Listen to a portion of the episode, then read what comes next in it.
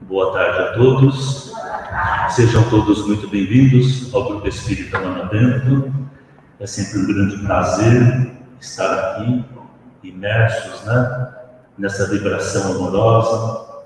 Vamos então pedir ao nosso Mestre Jesus que nos abençoe a cada um de nós, derramando sobre nós a sua luz, transmitindo-nos paz e serenidade. Nós vamos hoje conversar um pouquinho. Eu não digo fazer uma palestra, mas vamos conversar um pouco sobre um tema que eu reputo ser é, muito importante para nós, que é justamente o tema. Deixa eu ver aqui o meu computador. Arrependimento e remorso. Quem de nós, no mundo de provas e expiações, não comete erros, equívocos, não se arrepende de algo dito, falado. E muitas vezes isso configura um monstro na nossa mente, a nos perturbar, a nos tirar a serenidade, a nos tirar a paz, fazendo com que percamos horas de sono, arrependidos por algo que podemos ter falado ou feito no momento de uh, irreflexão, no momento em que nos deixamos levar pela emoção. Então, eu acho que esse é um tema que merece né, ser analisado, pensado. O que fazer com esse sentimento?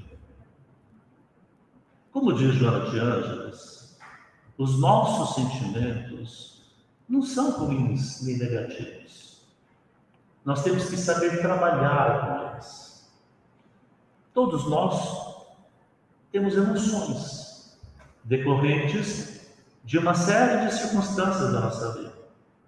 Emoções boas e emoções ruins. Nós ainda somos sujeitos a ter emoções negativas dado o estágio evolutivo do nosso planeta e o nosso próprio estágio evolutivo.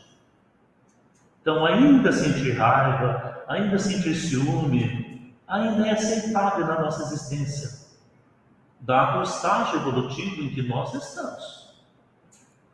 Então, Joana de Anjos diz que nós devemos saber trabalhar esses sentimentos, essas emoções, para que elas não se configurem um problema na nossa existência e que assim nós consigamos levar essa mesma existência com serenidade e com paz.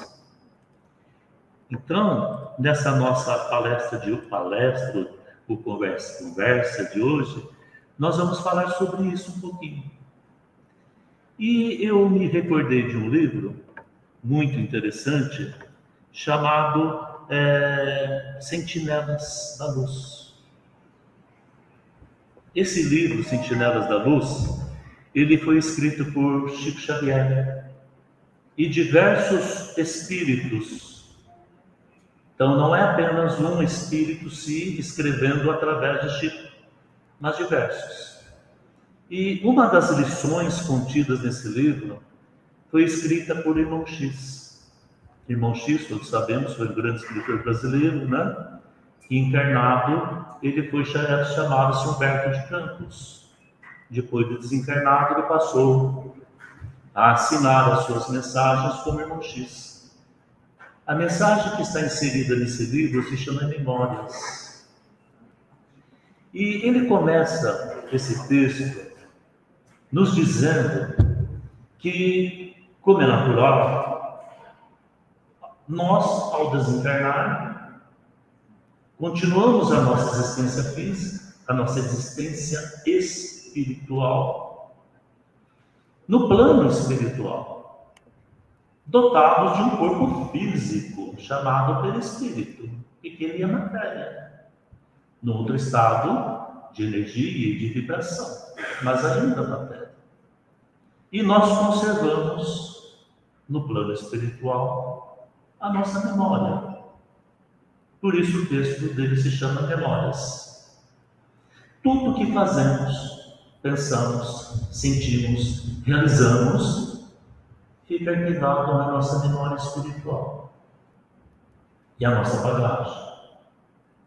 E ele nos diz que muitas vezes, quando nos vemos do outro lado da vida, a gente se vê atormentado pelas lembranças e memórias dos atos infelizes, das oportunidades mal aproveitadas, dos equívocos que cometemos nessa existência que acabamos de deixar.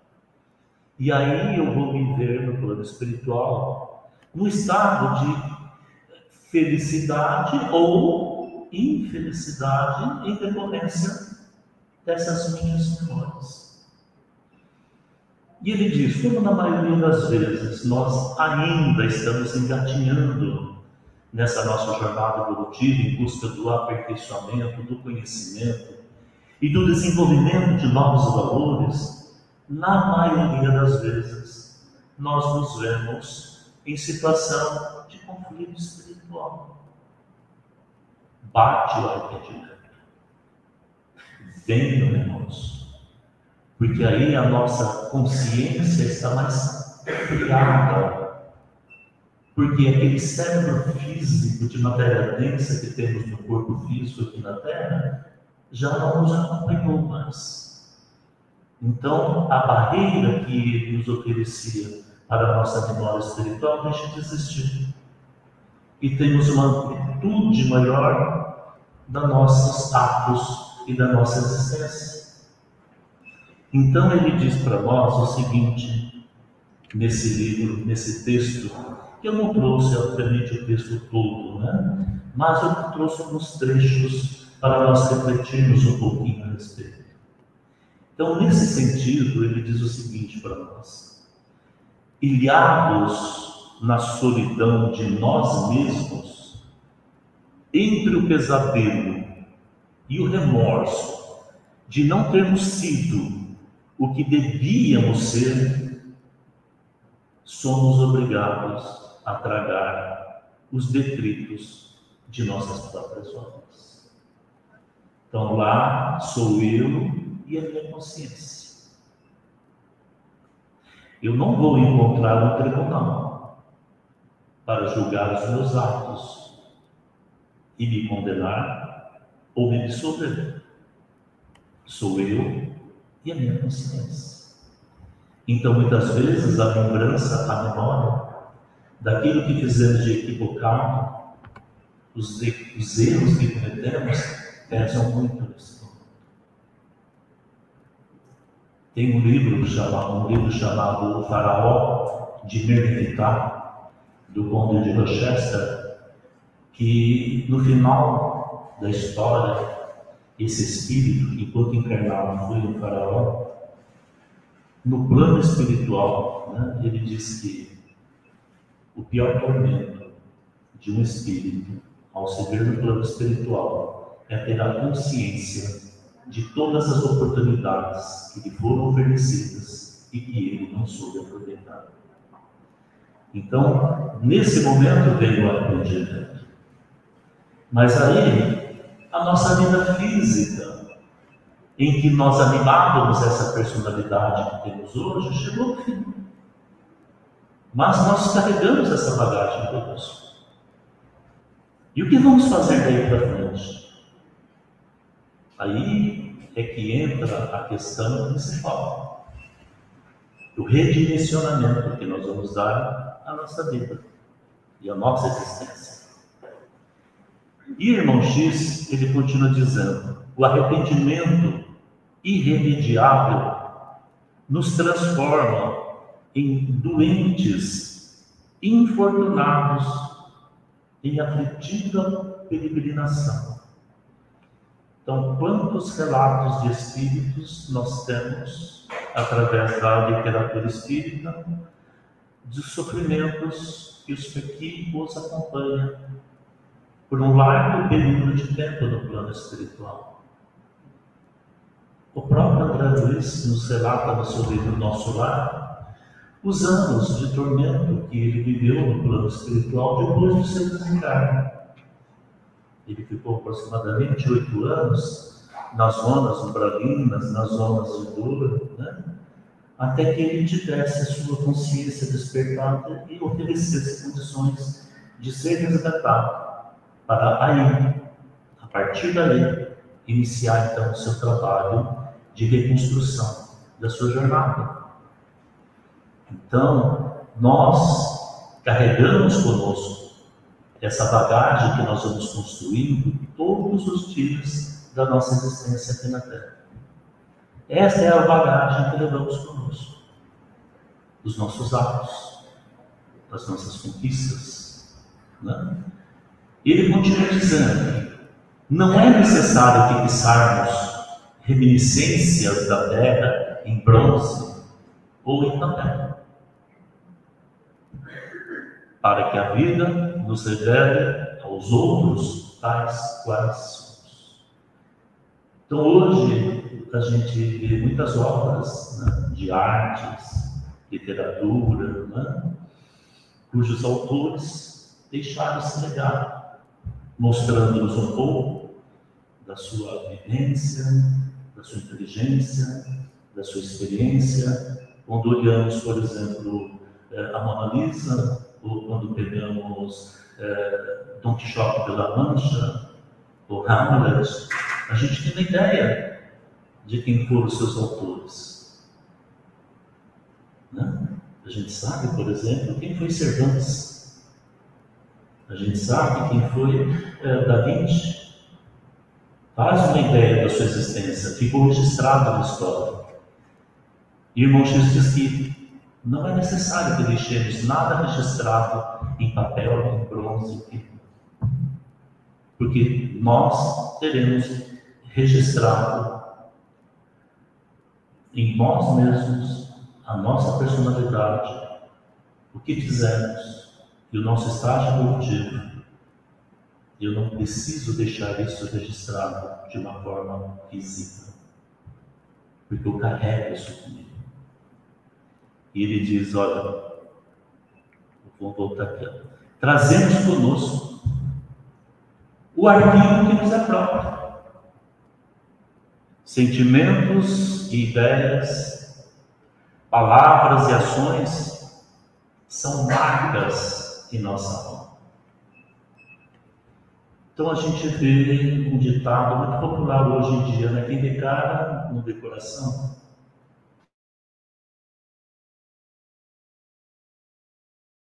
Que pessoa cristã, mas a gente não está enxergando a sua realidade interior, os seus sentimentos, os seus pensamentos, as suas intenções. Porque esta barreira que o corpo físico nos oferece proporciona isso.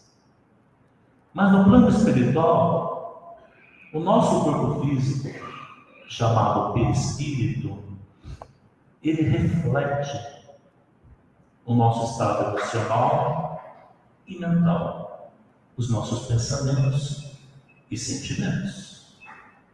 Por isso que muitos dotados da clarividência vêm espíritos envoltos em luz ou espíritos envoltos em névoas ou trevas, mostrando o estado espiritual, mental, moral dessa entidade espiritual.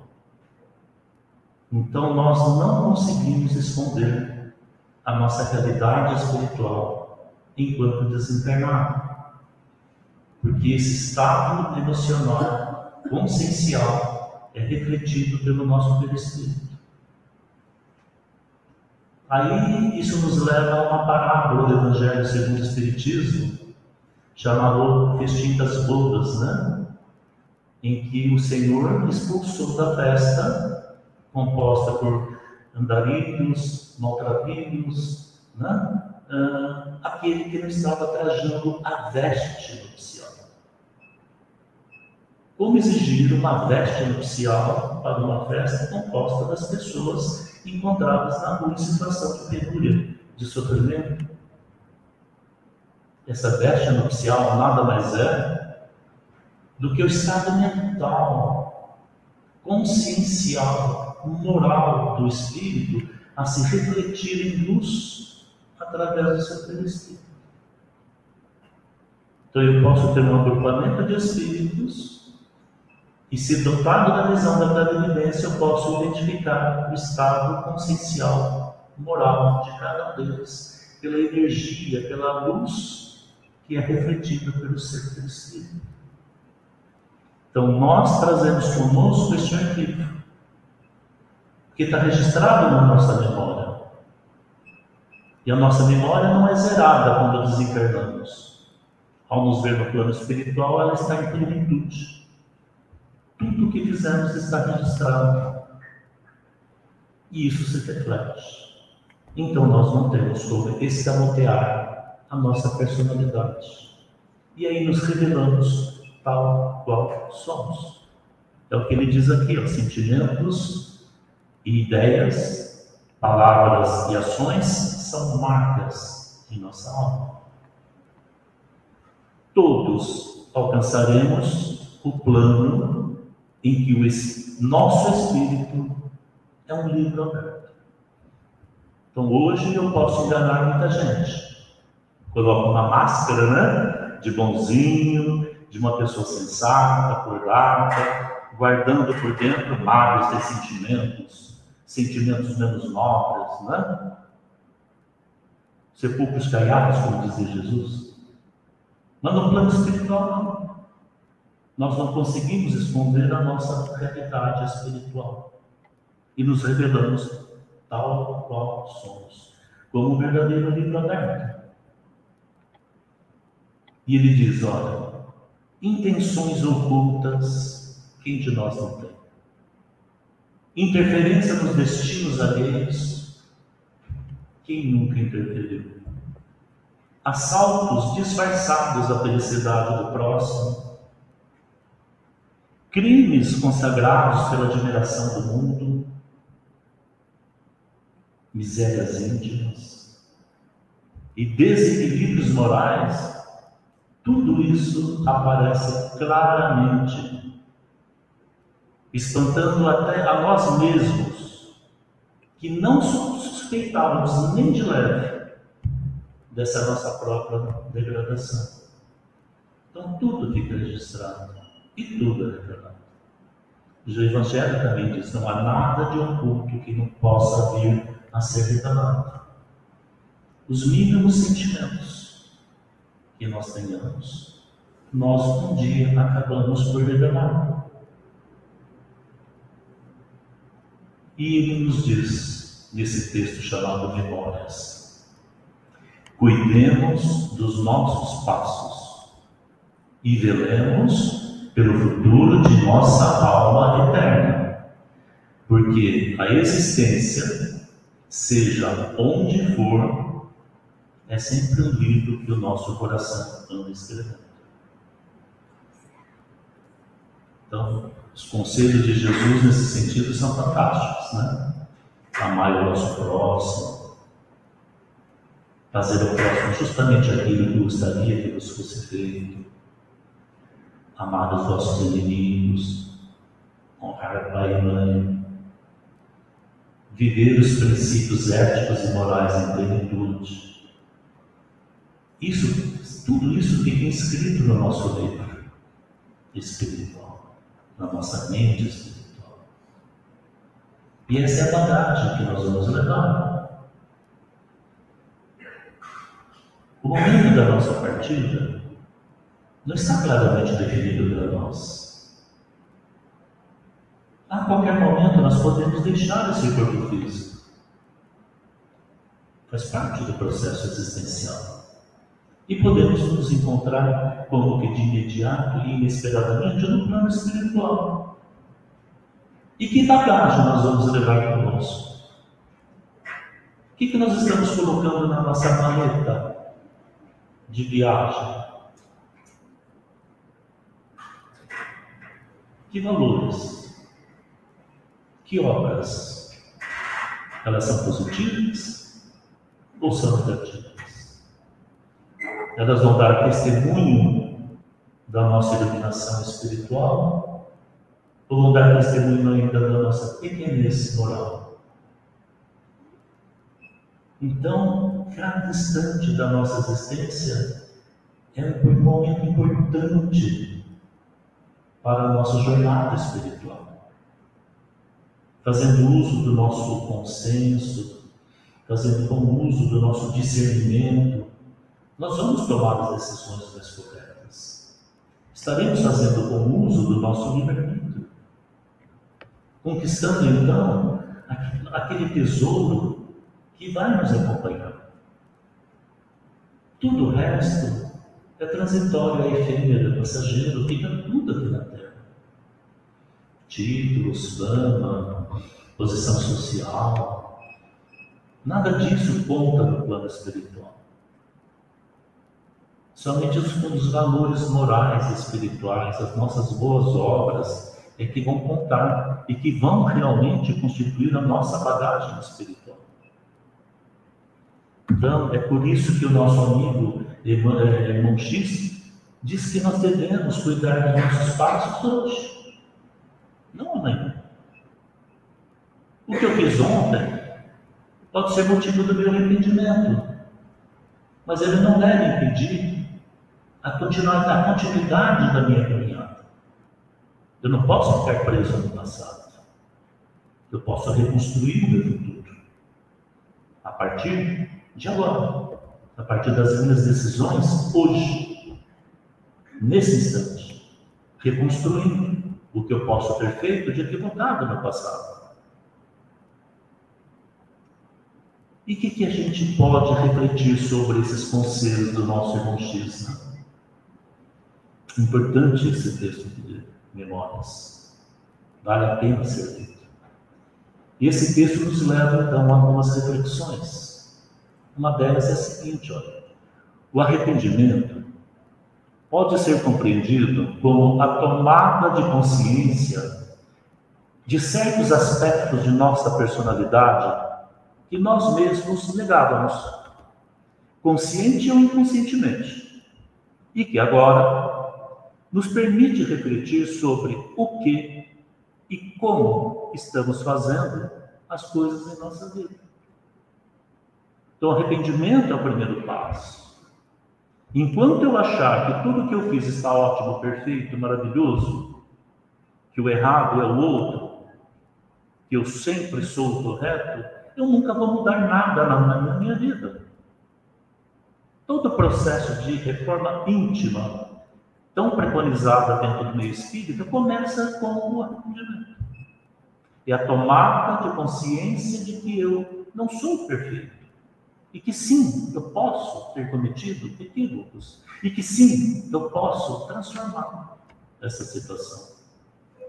Então, é o primeiro passo.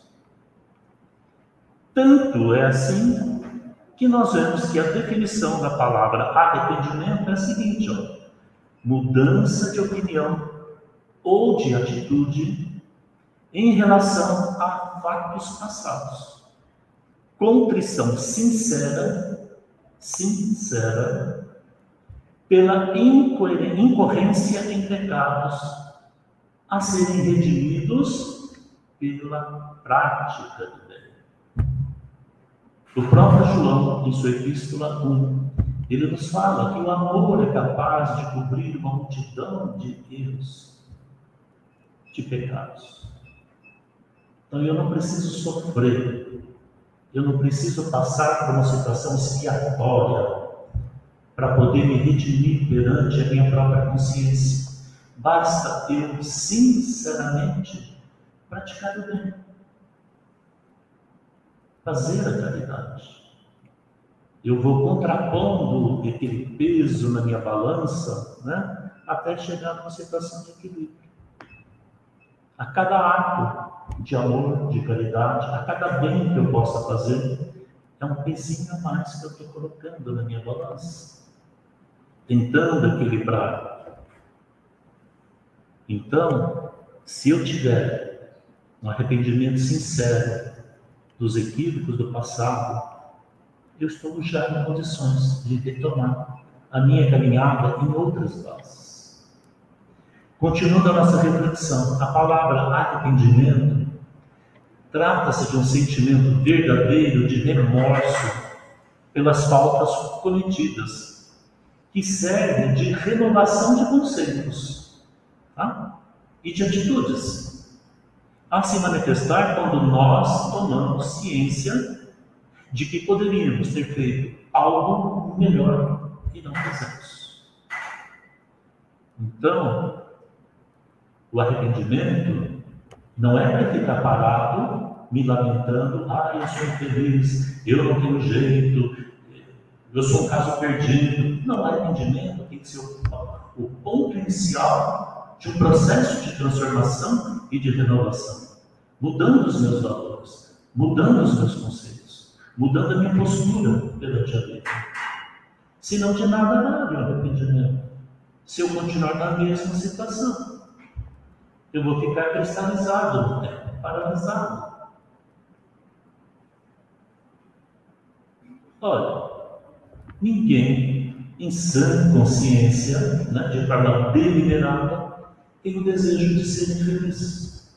Quem aqui busca a infelicidade? Pelo contrário.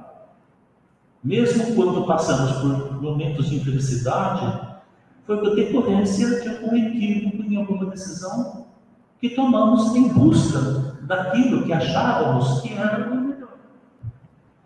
De modo geral, todos os seres estão buscando a plenitude, a felicidade. Se a pessoa está conscientemente fazendo de tudo para sofrer, para ser infeliz, está precisando de ajuda, de auxílio. A nossa destinação é a felicidade. Jesus disse: nós estamos num processo evolutivo. Todos nós, em potência, somos deuses. Ele disse isso. Revendo uma passagem do Antigo Testamento, ele falou: Vós sois deuses.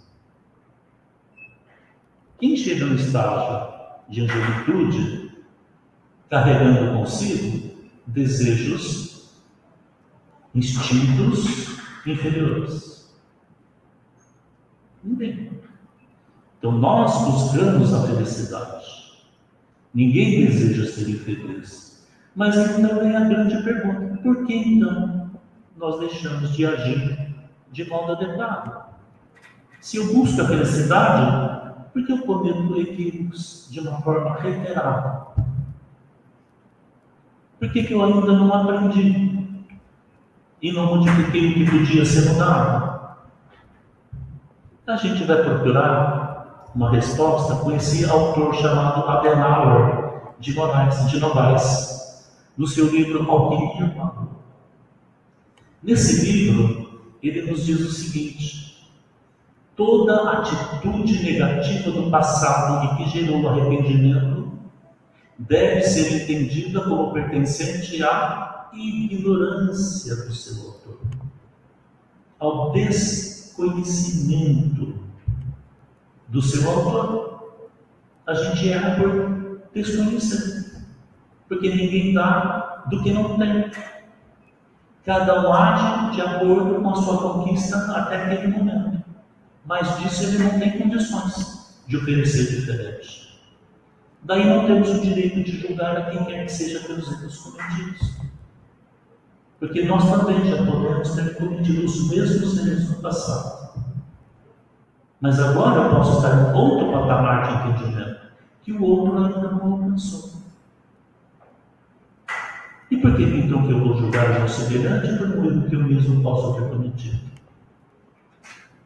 Então, muitas vezes, os nossos equívocos são consequência da nossa ignorância, do nosso desconhecimento. Ocorreu daquela forma por causa da ausência de lucidez para realizá-la de uma maneira melhor. Será que eu tinha o discernimento adequado? Tinha uma maturidade espiritual suficiente para entender a situação e agir de forma diferente? Não podemos então nos arvorar em juízes.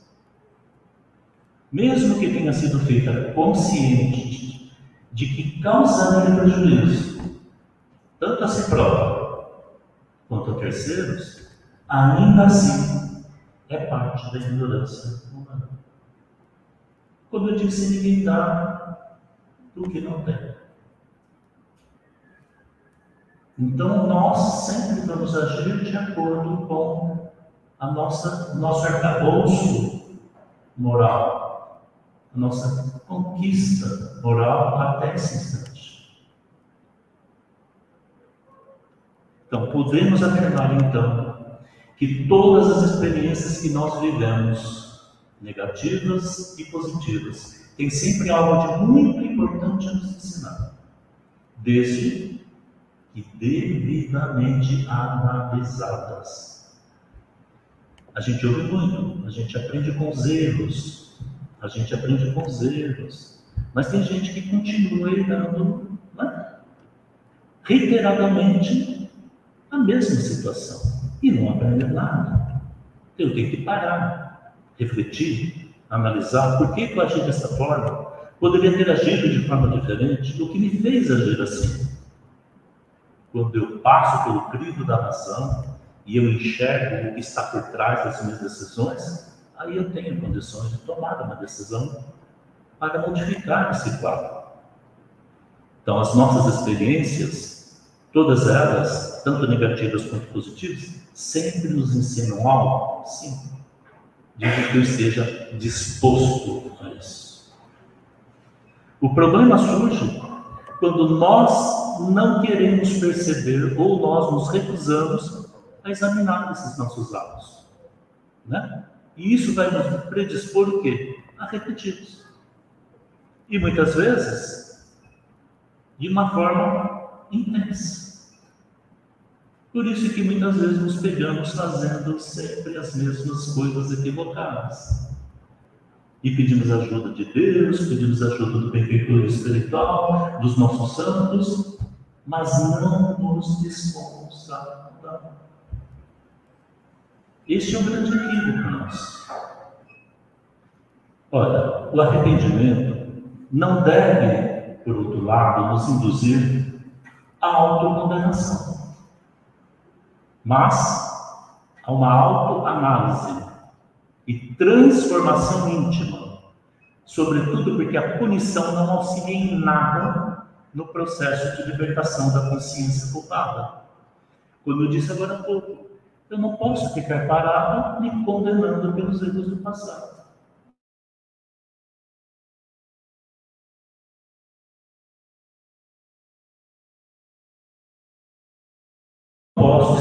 Condescendente comigo mesmo, mas eu tenho que me dispor à minha transformação. Se eu ficar me autopunindo, pelos erros do passado, eu vou ficar parado, paralisado. A vida passa, as pessoas mudam, as situações se transformam e eu fico parado, preso a um sentimento de culpa que me aprisiona, que cria uma cela espiritual onde eu me. E isso é extremamente negativo. Porque esse estado consciencial me acompanha quando eu estiver do outro lado da vida. E esse quadro se prolonga do outro lado. Então, erramos? Erramos. Dá para notar o que eu fiz? Não. Está feito. Mas eu posso mudar daqui para frente. Eu posso dar um outro rumo à minha existência tomar novas atitudes que vão me transformar em um ser melhor.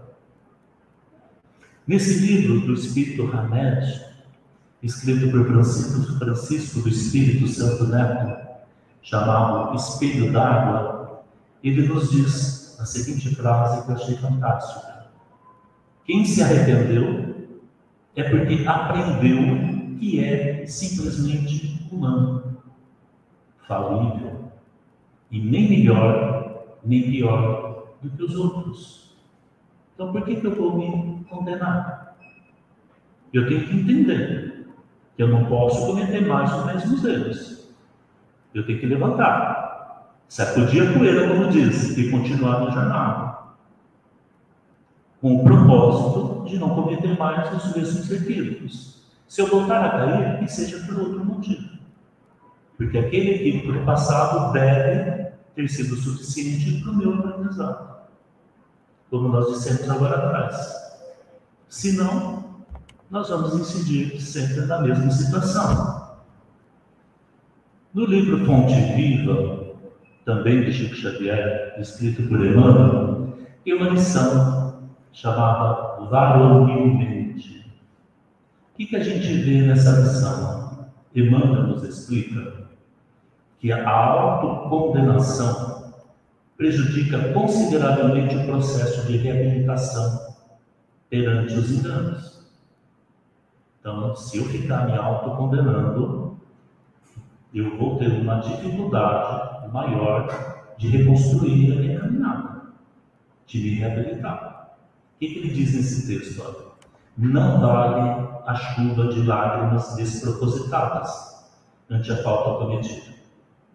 Arrependermos-nos de qualquer gesto maligno é dever, mas pranteá-lo indefinidamente é roubar o tempo ao serviço de edificação. Então eu não tenho o direito de ficar parado chorando as minhas mágoas. Eu tenho que mudar esse quadro. Eu tenho que dispor a minha renovação e a minha transformação e dar o primeiro passo. Jesus dizia: levanta-te e anda. Né? Ou seja, ele espera a proatividade de nós mesmos, em busca da nossa transformação. Tem um outro livro também de Chico Xavier chamado Saudação do Natal, escrito também não por apenas um espírito, mas diversos. E tem um texto chamado Tristezas, escrito por Emmanuel. E nesse texto também ele vai nos trazer algumas orientações importantíssimas nesse sentido. Uma tristeza existe com legitimidade inconteste. Aquela que decorre do arrependimento por faltas cometidas. Tristeza essa, porém, que não deve perdurar em nós, senão pelo estreito tempo necessário ao autoexame. Emmanuel repetindo as orientações dos outros defeitores amigos. Não podemos ficar parados lamentando os erros do passado. E é importante esse momento é o despertar da consciência. Mas a partir do momento que eu tomei consciência do meu equívoco, eu não posso mais ficar parado. Eu tenho que me movimentar. Eu tenho que mudar. Eu tenho que agir. E ele continua, mesmo aí, é imprescindível ter a coragem, confiar e trabalhar, acumulando valores novos para, para a conquista de terreno alegria. Então, é uma obra de reconstrução individual. Nós vamos nos reconstruindo em termos de valores, de princípios, solidificando os nossos conceitos morais, os conceitos cristãos que trazemos conosco. E ele continua, irmão, estamos sim por agora no quadro das consciências endividadas, todos nós, né? Eu comecei a nossa fala dizendo isso, né? Com a obrigação de sofrer para resgatar no presente os erros do passado. Mas somos criaturas do Criador e dispomos de infinitos recursos para melhoria e sublimação do porvir. Então, somos filhos de Deus. Deus é nosso Pai. Ele nos criou para a felicidade. Ele nos criou para atingirmos um estado máximo de perfeição possível. E esse estado de perfeição só atingiremos quando a nossa consciência não nos acusar de nada que tenhamos feito que nós não tenhamos reequilibrado perante as leis divinas, principalmente através da prática da lei do amor. Como dizia Pedro na sua epístola, só o amor é capaz de cobrir uma multidão de pecados. Estamos no finzinho. Só para relembrar o grande sábio que é Chico Xavier. Tem um livro escrito por Bacelli chamado Evangelho de Chico Xavier, em que ele registrou algumas falas, algumas mensagens do próprio Chico Xavier. E hoje eu pensei duas ou três para a gente encerrar nossa palestra. É, o item 142 desse livro registra a seguinte fala de Chico Xavier: O espírito preso ao remorso não consegue avançar. Enquanto não quitar com a própria consciência os seus débitos, não encontrará o caminho que lhe permita livre acesso a novas conquistas. Então, urge nós renovarmos os nossos pensamentos, os nossos sentimentos e as nossas intenções, mudando a nossa postura de vida. No, no item 205 desse mesmo livro, ele diz: tudo passa mas o remorso com que o tempo pare, mas o remorso faz com que o tempo pare dentro da gente. O relógio não espera ninguém, mas a consciência culpada se recusa a avançar. Muitos espíritos, do ponto de vista mental, permanecem presos ao passado, enquanto não quitarem os débitos que os prendem ao ontem, não viverão o hoje plenamente e nem serão capazes de cogitar do seu próprio amanhã. São nossas atitudes que nos programam para a vida. A grande sabedoria do nosso amigo Chico Xavier, dizendo da necessidade de nós nos desligarmos dos erros do passado. Esses erros do passado devem servir de aprendizado e de um ponto de partida para uma nova etapa nossa com a nossa transformação. Porque assim, no plano espiritual, a bagagem que nós vamos levar será mais adequada para os nossos propósitos de evolução, sem a necessidade de ficarmos remoendo por um tempo indefinido e na consciência do espírito pode assumir uma proporção de eternidade, né? pelos momentos de equívocos na grande maioria das vezes, como foi dito pela Denauer, em função do nosso desconhecimento, da nossa ignorância, por não termos condições de agir de forma diferente.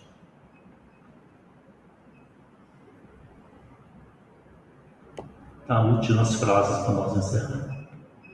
Um coração leve é um coração renovado, que deixou para trás tudo aquilo que afastava de Deus o melhor de recomeçar é conhecer o que permanece, o amor de Deus para cada um de seus filhos. Então, a renovação interior nos traz felicidade, alívio, né?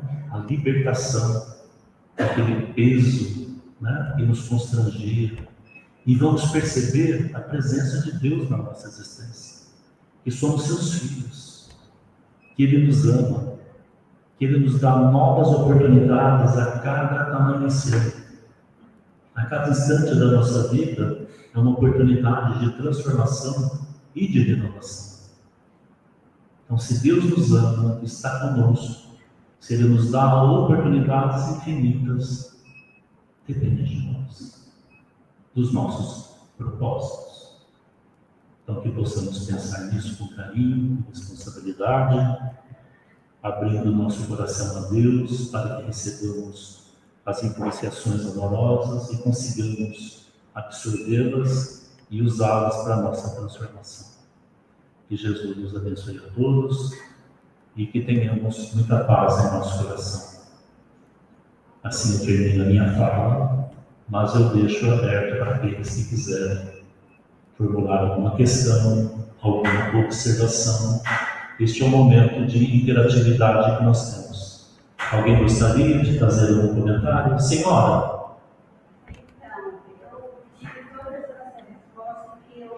Então, aqui na cabeça. Mas tenho dúvida de mim. Sim. Eu conheço uma pessoa que diz ter muito conhecimento espiritual. Diz ter muito conhecimento espiritual. Tá. Mas não admite que ele é, é. Sei. E eu tentei ajudar essa pessoa várias vezes. E cada vez que eu me aproximava, ela não dava tempo, eu fazia reclamação. Sei. Então chegou uma hora que eu falei, não, não dá, cansei. Porque se a pessoa tem conhecimento, não reconhece que é errado, é errado eu, então vou parar aqui. Eu queria saber até onde eu estou errada e não continuar a ajudar essa pessoa. É, muitas vezes nós nos deixamos levar por orgulho, né? É mais fácil atribuir ao outro o equívoco e o erro, né? Porque assim você se livra da necessidade de transformação.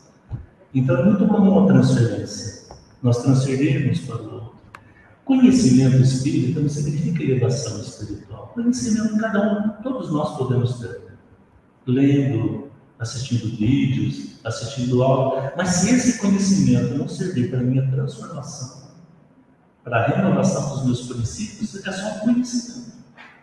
Ele não se transformou em aprendizado. Ele não foi incorporado. Então é muito comum encontrarmos pessoas nessa situação. Muito conhecimento, mas pouco entendimento. Né? Então o tempo vai mostrar para essa pessoa. Temos o, de, o dever de alertar sempre que possível esperando que se transforme, não temos esse direito. Cada um tem o seu momento certo de despertar, né? Na vida, tudo segue um ciclo, né? Ninguém dá do que não tem, lembra que eu falei agora há pouco? Ninguém dá do que não tem. Então, essa pessoa talvez ainda não tenha a estrutura necessária para entender isso. Então, o tempo vai mostrar. E sempre que nós tivermos a oportunidade de dar um conselho, uma orientação, indicar uma leitura, uma palestra que possa contribuir nesse sentido, é o nosso dever. Beleza? A gente tem que continuar né? A fazer o papel que nos compete, beleza? É, vamos dar um tempo ao tempo, né? Num determinado momento, essa pessoa, todos nós despertamos.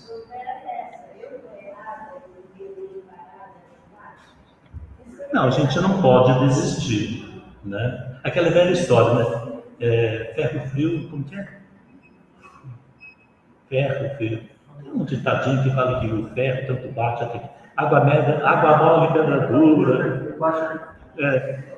De repente, a nossa insistência responsável, né? Uma, uma insistência tolerável. A gente não pode ser é, e, nos meter na vida da pessoa de uma forma invasiva. É, vamos orar pela pessoa, nas suas preces, nas suas vibrações, pedir que os bons espíritos iluminem, que a espiritualidade possa envolvê-lo carinhosamente, mostrando-lhe o caminho a ser seguido, e vamos dar tempo ao tempo. Né? todos estão destinados, como disse Jesus, né, a ser espírito crístico. Então, mais cedo ou mais tarde, ele desperta. Né?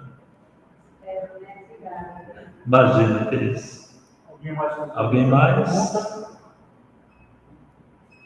Não? Beleza. Então, vamos nos preparando para o encerramento da nossa, do nosso encontro.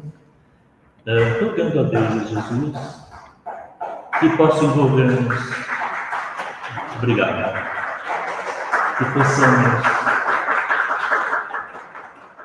Muito obrigado. Que a espiritualidade possa envolver-nos com muito carinho, transmitindo-nos a serenidade de que precisamos, para bem avaliarmos a nossa existência, os nossos atos, para que possamos tomar decisões mais acertadas para a nossa transformação enquanto estamos caminhando sob a luz do sol, né? enquanto é dia. Que nós consigamos, assim, a cada dia, nos transformar um pouquinho, nos aproximando um pouquinho mais do nosso Mestre Jesus. que Ele possa então nos acompanhar nesse momento aos nossos lares, permitindo que levemos conosco um pouco dessa vibração, desse amor, dessa luz, para que possamos beneficiar todos aqueles que lá nos estão. Fiquemos em paz, que Jesus nos abençoe, graças a Deus e graças a Jesus. Muito obrigado. Thank you.